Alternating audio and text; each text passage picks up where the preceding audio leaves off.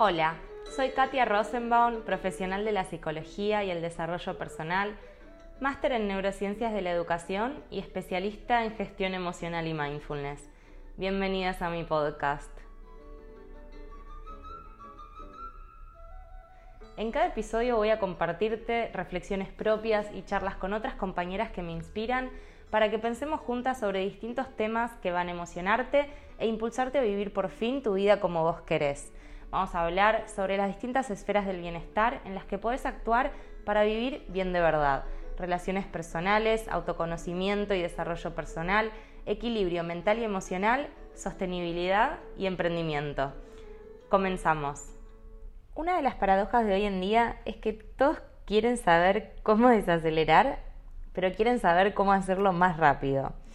No me parece raro, ¿no? Porque es un poco el mundo en el que estamos viviendo. ¿No? Como si dijera que estamos atascados en esta idea de avanzar rápidamente, ¿no? Obsesionados con la velocidad, con hacer todo más rápido y encajar más y más actividades en cada vez menos tiempo. Una cosa interesante de observar es lo que hacemos cuando queremos mejorar algo, ¿no? Así como en términos generales, ¿no? Como sociedad, ¿qué hacemos? Justamente lo aceleramos. Mejorar algo nos representa esta idea de hacerlo más rápido que antes. Antes marcábamos un número de teléfono y ahora tenemos atajos a los números más importantes a un solo clic.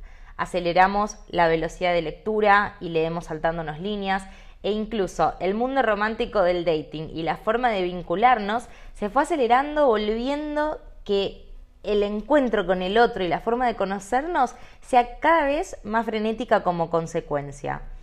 Por supuesto, bueno, cada una puede sentirse más o menos identificada con estas frases, ¿no? Y nada nunca es 100% universal. Pero pareciera que cada momento del día se siente o se vive cada vez más como una carrera a contrarreloj. Aún las rezagadas como yo y quizás vos que estás al otro lado escuchando, promotoras del slow living o buscadoras quizás de una vida más consciente, Seguramente lo hacemos desde la percepción de esta celeridad en el mundo que nos rodea y, ¿por qué no?, seamos sinceras en nosotras mismas. Realmente los datos son aplastantes. No tengo los datos actualizados en este momento, pero creo que algo así como el 30% de las bajas laborales en los países desarrollados están relacionadas con problemas de estrés, con ansiedad, con depresión y en los últimos cinco años el porcentaje va creciendo de forma alarmante. Vivimos en una sociedad y en una época en que se nos exige hacerlo absolutamente todo en un instante y hacerlo, por supuesto, de forma que sea perfecto. El porcentaje de personas que consultan por problemas de estrés es altísimo. Y al final es un proceso aprendido. No nacimos con esto. Pero una de las principales maneras que tenemos las personas de aprender es mediante el modelado, mediante la observación, ¿no? Y si simplemente observamos justamente cuál ha sido nuestro modelo laboral durante las últimas décadas, es un modelo que invita claramente a no tener espacios de descanso, que premia el overworking, ¿no? el trabajar de más, el quedarse después de hora, el no parar, e incluso nombrando de forma despectiva a cualquiera que priorice el ocio sobre el trabajo. Si observamos la generación de nuestros padres, la cultura del esfuerzo deja verse a simple vista. ¿Cuántas veces escuchamos a nuestros padres decir algo como, hey hija, vení, vení, compartamos este atardecer hermoso, descansa? Y es que bueno, la verdad que sus condiciones de vida fueron esas, ¿no? La educación emocional que tuvieron es igual a cero. De nuevo, al menos hablando de forma generalizada, y no es por culparlos ni nada, sino para entender realmente en gran parte cuáles son los modelos de aprendizaje que tuvimos. Es interesante, porque incluso tratamos de acelerar las cosas que son lentas por su propia naturaleza. Creamos cursos con recetas para cocinar en menos de 10 minutos, tenemos clases de yoga rápida, encuentros fugaces con otros que no nos dejan nada, porque no nos permitimos los tiempos que necesitamos para conectar con la subjetividad del otro. Y algunos ejemplos de esto, bueno, pueden hacernos reír un poco y en muchos sentidos realmente resultarnos muy prácticos, como por ejemplo acelerar el tiempo que nos pasamos en la cocina, pero en la carrera acelerada del día a día nos perdemos de vista el verdadero daño que nos genera vivir de esta manera. Estamos tan metidos en la cultura de la velocidad que casi no nos damos cuenta cómo nos afecta y el impacto que tiene en cada uno de los aspectos de nuestra vida, en nuestra salud, en nuestra alimentación, en el trabajo, en las relaciones y en el medio ambiente. A veces necesitamos un llamado de atención para despertarnos y ver que estamos corriendo nuestras vidas en lugar de verdaderamente vivirlas. Estamos viviendo la vida rápida en vez de la vida buena. Como decía al principio del episodio, para muchas personas eso puede ser una enfermedad ligada al estrés, esos síntomas de agotamiento que son cada vez más comunes, el burnout, ¿no? No sé si alguna vez escuchaste hablar del burnout, como se llama en inglés, que es el cuerpo diciendo basta. Lo que a mí me ayudó personalmente a despertar en este tema, a empezar a investigar sobre esto, fue darme cuenta cómo ciertos espacios que yo tenía de disfrute conmigo misma, de autocuidado, como mi espacio de meditación diaria, las sesiones en el gimnasio, yo que entreno varias veces por semana, incluso algunos momentos de la cocina que solían ser actividades slow hace unos años atrás, al ir de a poco incorporándome en el mercado laboral, de repente se habían convertido en un ítem más de la agenda a completar al final de cada día. Me encontraba sentándome a meditar como todas las mañanas hacía más de cinco años y simplemente no podía desacelerar la mente. Cada vez tenía menos tiempo para disfrutar en la cocina, buscaba recetas más sencillas, más rápidas para no perder el tiempo y el ejercicio incluso se había convertido en otra obligación, encontrando apenas algunos huecos para hacerlo en lugar de escuchar y disfrutar de mi cuerpo, para elegir el momento en que ponerme justamente a hacer ejercicio. Otra forma fundamental de aprendizaje son las propias experiencias de vida y lo que se va reforzando en nuestra propia vivencia. Al final es algo que hacemos mucho a través del lenguaje, ¿no? Cuando alguien, por ejemplo, dice que no tuve tiempo ni para comer o que estuve trabajando tanto que me olvidé de la comida, uno dice, ¡ah! Pero en el fondo hay un cierto premio ahí, ¿no? Incluso una risita cómplice que se nos escapa en tanto reconocimiento del mérito ajeno. O cuando alguien dice que se siente mal, con una gripe de esas no tan graves como para dejar de trabajar, ¿no? Y pongo ahí grandes comillas porque de nuevo, son esas situaciones que decimos, por un lado, ¡guau! Pero que si te sentís mal, deberías frenar. Deberías no ir a trabajar, permitir a tu cuerpo el descanso que te está pidiendo, ¿no? Y al mismo tiempo el reconocimiento de darlo todo, dejarlo todo en la cancha del trabajo y si no estás descompuesta yendo al baño cada media hora o con 38 grados de fiebre, pues que sigas trabajando, que la vida es de los que accionan.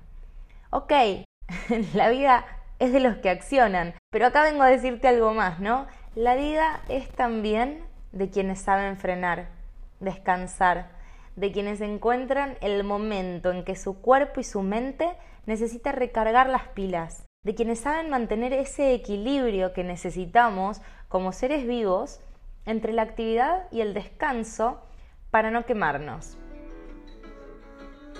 Y aunque mucho de lo que contaba respecto a mis tiempos tiene mucho sentido, aunque yo entienda que cuando era más chica tenía más tiempo libre, porque por supuesto tenía menos o no sé si menos, pero otras responsabilidades, todo mi recorrido espiritual y el conocimiento más profundo del sentido de la vida que creía tener me ponía en jaque a cómo estaba viviendo mi propia vida.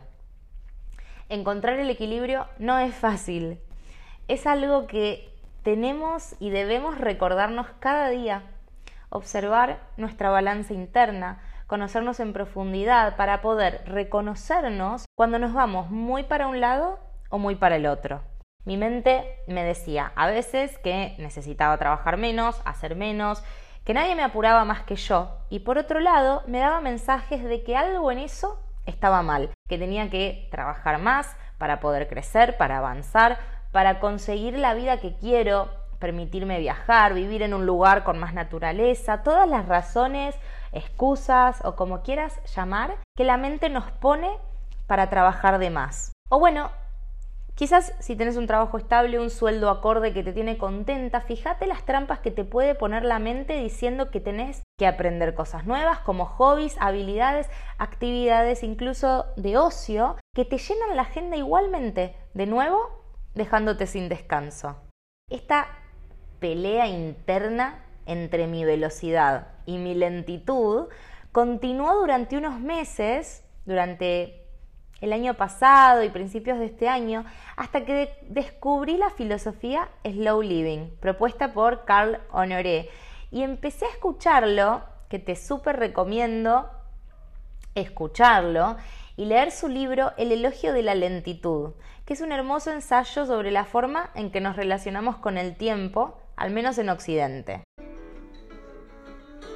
Al final tenemos, por un lado, una serie de modelos, y luego nuestra conducta se va viendo enganchada y reforzada, pero además hay otra serie de refuerzos súper importante y es porque el ser humano, cuando se enfrenta a situaciones de incertidumbre y de poco control, está preparado para generar una respuesta de cierta ansiedad ante eso.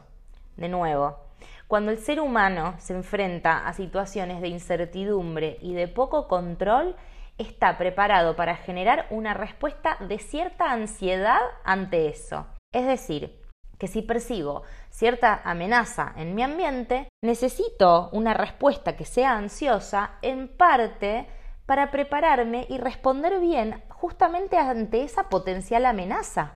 Ahora, estos patrones en los que se nos estuvieron educando en las últimas décadas, como decía hace un ratito, ¿no? En función de la socialización, de cómo fue la educación de nuestros padres, y que hoy en gran parte siguen estando presentes, van de la mano con tratar de eliminar esas incertidumbres. Esta idea de que puede hacerse todo perfecto cierra la posibilidad a los errores, por lo que de alguna manera permite quitarnos rápidamente esa ansiedad que produce la falta de control. Y esta es una de las peores cosas que necesitamos reeducar en la sociedad, que es que la tolerancia que tenemos a la emoción negativa, a la incertidumbre, a la inquietud que nos genera la ansiedad, es igual a cero. Y ahí también la educación viene siendo bajísima. ¿Cuántas veces nuestros padres y nosotros mismos respondemos ante el malestar del otro o el propio, que también vale, no te preocupes, ¿qué te pasa? Yo te ayudo, ¿qué puedo hacer por vos? Y ese consuelo viene a decirnos de alguna forma que hay que hacer todo lo que esté al alcance para reducir esa emoción negativa. Acá te recomiendo que des unos segundos para atrás y que vuelvas a escuchar esta última parte, porque es muy importante que esta idea de hacer todo perfecto cierra la posibilidad de los errores y nos permite quitarnos rápidamente esa ansiedad que produce la falta de control. Y esto es una de las peores cosas que necesitamos reeducar en nuestra sociedad. La tolerancia cero que tenemos a la emoción negativa.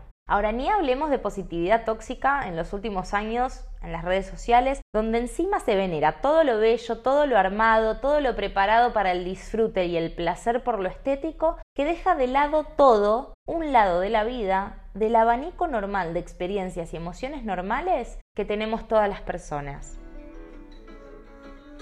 Si pensamos en cómo nuestro mundo se aceleró tanto, podemos pensar en la urbanización, el consumismo, la tecnología, pero si vamos más allá de eso y agregamos las variables psicológicas sobre las que estamos reflexionando, debemos hablar también sobre cómo nos relacionamos con el tiempo en sí mismo, como decía antes, al menos en Occidente. Por ejemplo, en otras culturas el concepto del tiempo es cíclico, siempre renovándose y refrescándose. Mientras que en Occidente la idea que tenemos sobre el tiempo es lineal, es un recurso limitado que siempre se nos está escurriendo de las manos. Y eso crea una ecuación en nuestras mentes. Como el tiempo es escaso, debemos acelerarnos para poder hacer más cosas en menos tiempo. Y transformamos así cada momento del día en una carrera hacia una meta imaginaria a la que nunca realmente alcanzamos. Y esta última idea es quizás el núcleo de todo lo que estamos hablando. Las metas que perseguimos, que creemos que tienen un punto de llegada, siempre se mueven, siempre se construyen nuevas, porque la idea misma de alcanzarlas equivaldría a la muerte. Si no pensemos, ¿qué nos quedaría por hacer si llegáramos a un punto utópico de la vida en donde no haya metas por perseguir, donde no haya sueños por los que trabajar o desafíos por los que levantarte cada día? Y esto merita una pausa de silencio. Y es un buen momento para que hagamos una respiración juntas y sentir la vibración de estas preguntas en el cuerpo. Hacelo conmigo. Toma una inhalación profunda. Donde quiera que estés, expandí tu pecho. Sentí cómo se abre algo adentro tuyo. Dale lugar al silencio, a la pausa.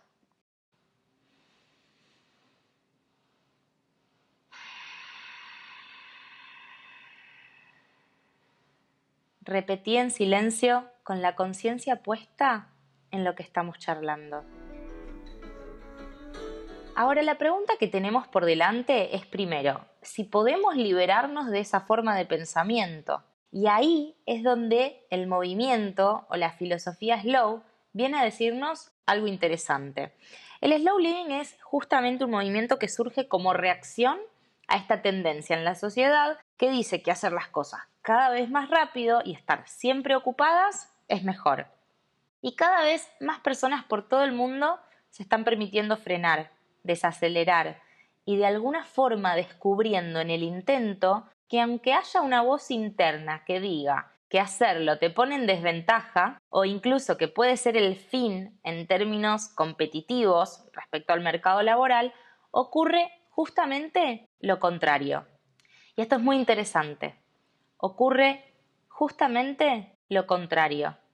Permitirte desacelerar en los momentos correctos, que por supuesto viene con la observación de una misma, con hacer ejercicios de prueba y error, conectar con el fracaso como fuente de aprendizaje y estar muy pero pero muy atenta a conocerte en profundidad puede llevarte a hacer las cosas aún mejor, a optimizar tu rendimiento y mejorar la calidad de tu vida. Una de las áreas en las que el movimiento slow viene teniendo impacto es en la forma que tenemos de alimentarnos. Seguramente muchas hayan escuchado hablar sobre mindful eating o alimentación consciente, y es que la forma y el ritmo en el que cocinamos y en que comemos tiene un gran impacto en nuestra salud. Somos muchos, muchas las que estamos cansadas del consumo industrial de alimentos y el auge por el cultivo orgánico y la alimentación sustentable también son parte como causa y como consecuencia de este movimiento o filosofía slow. Lo más interesante que quizá no sepas es que del movimiento de alimentación slow y consciente surgieron lo que se llaman las ciudades lentas, slow cities, que igual que el movimiento por la alimentación slow, comenzó en Italia. Pero hoy hay involucradas ciudades en todo el mundo en donde se fueron replanteando cómo organizar el paisaje mismo de la ciudad para impulsar a las personas a desacelerar, a tomar pausas, a disfrutar del camino y conectar las unas con las otras. Tenemos que pensar que los pequeños cambios que incorporamos en nuestras vidas resultan más que la suma de sus partes. Porque de alguna forma, cuando te permitís romper con las tendencias impuestas desde afuera y construir desde adentro, escuchando tu propia voz, haces también una declaración al universo, una declaración filosófica que no solo te decís a vos misma, sino a toda la gente que te rodea y al mundo entero de que crees y estás convencida que en el siglo XXI la lentitud viene a ocupar un lugar especial cada vez somos más personas cansadas de las curas rápidas que ofrece la medicina convencional y millones de personas buscando respuestas en formas alternativas de medicina, con soluciones más suaves, más lentas y una mirada más integral del ser humano.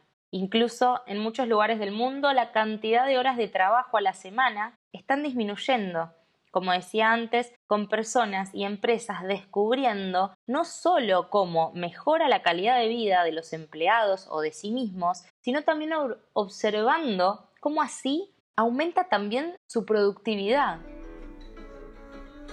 En la entrevista del último episodio del podcast estuvimos hablando con She Monty sobre comunicaciones low, sobre escucha activa, sobre cómo poner en práctica algunas de estas herramientas para desacelerar en tu día a día, cómo encontrar espacios conscientes para entrar en estado flow, conectar con tu creatividad, con el silencio que surge a veces de desconectar de las redes y cómo eso puede impactar en tu vida. Para poder hacerte las preguntas importantes ¿Estoy bien? ¿Cómo me siento en esta relación? ¿Me gusta mi trabajo? Y creo que andar tan aceleradas a veces es una forma de no conectar con estas preguntas, ¿no? Nos llenamos de ocupaciones y de distracciones para no tener que pensar en estos temas más profundos, porque nos cuesta, porque es difícil y porque muchas veces no tenemos las respuestas, no sabemos o no estamos seguras. Necesitamos tiempo para desconectar del trabajo, de las responsabilidades, para conectar con eso más sutil de la vida, más lento, y así poder recargar nuestra energía, que no es un recurso ilimitado, sino justamente algo que debemos cuidar conscientemente y con esfuerzo, entendiendo que hoy existe una tendencia que nos empuja a darlo todo y consumirlo todo a cada momento a una exigencia infrenable que a veces no tiene límite y que esto pone en riesgo tu salud y también la de tus seres queridos. Necesitamos tomarnos recreos, descansos, estar en silencio para soltar también el piloto automático de la vida, ¿no? Agarrar el volante con conciencia de querer vivir tu vida a tu propia medida y siguiendo tu propia voz creo que el fin último del movimiento slow y quizás la idea más revolucionaria es mostrarnos que si bien no siempre desacelerar sea la respuesta, en muchas ocasiones sí que lo es. Y en muchas ocasiones lo necesitamos incluso para encontrar el equilibrio, sentirnos en calma y cuidar nuestra salud emocional. Y así llegamos al final de este episodio cápsula que quisiera terminar con esta idea esperanzadora, ¿no? De que vamos hacia un mundo en donde cada vez más personas estamos aprendiendo el arte de vivir en pausa, de aprender a frenar, pero también de saber cuándo y cómo pisar el acelerador y de encontrar así el equilibrio interno que cada una necesita. Espero que este episodio te haya dejado pensando, reflexionando, que te dé herramientas para avanzar en tu camino desde donde sea que estés y sobre todo que te vayas con esa sensación de estar contenida, arropada y habiendo aprendido algo nuevo. Te espero por mi cuenta de Instagram en arroba katia.rosenbaum, así seguimos conectadas más de cerca. Y si sentís que este espacio te sirvió y te ayudó a reflexionar, me encantaría que te animes a compartirlo, así más personas pueden escucharlo. Desde el link en mi biografía puedes acceder a mis cartas virtuales para conectar en un espacio de conexión slow y consciente que cuido con muchísimo amor. Y te regalo una guía de escritura emocional terapéutica justamente para que puedas encontrar un espacio, un momento de conexión con vos misma. Te mando un fuerte y cariñoso abrazo y nos escuchamos en el próximo episodio.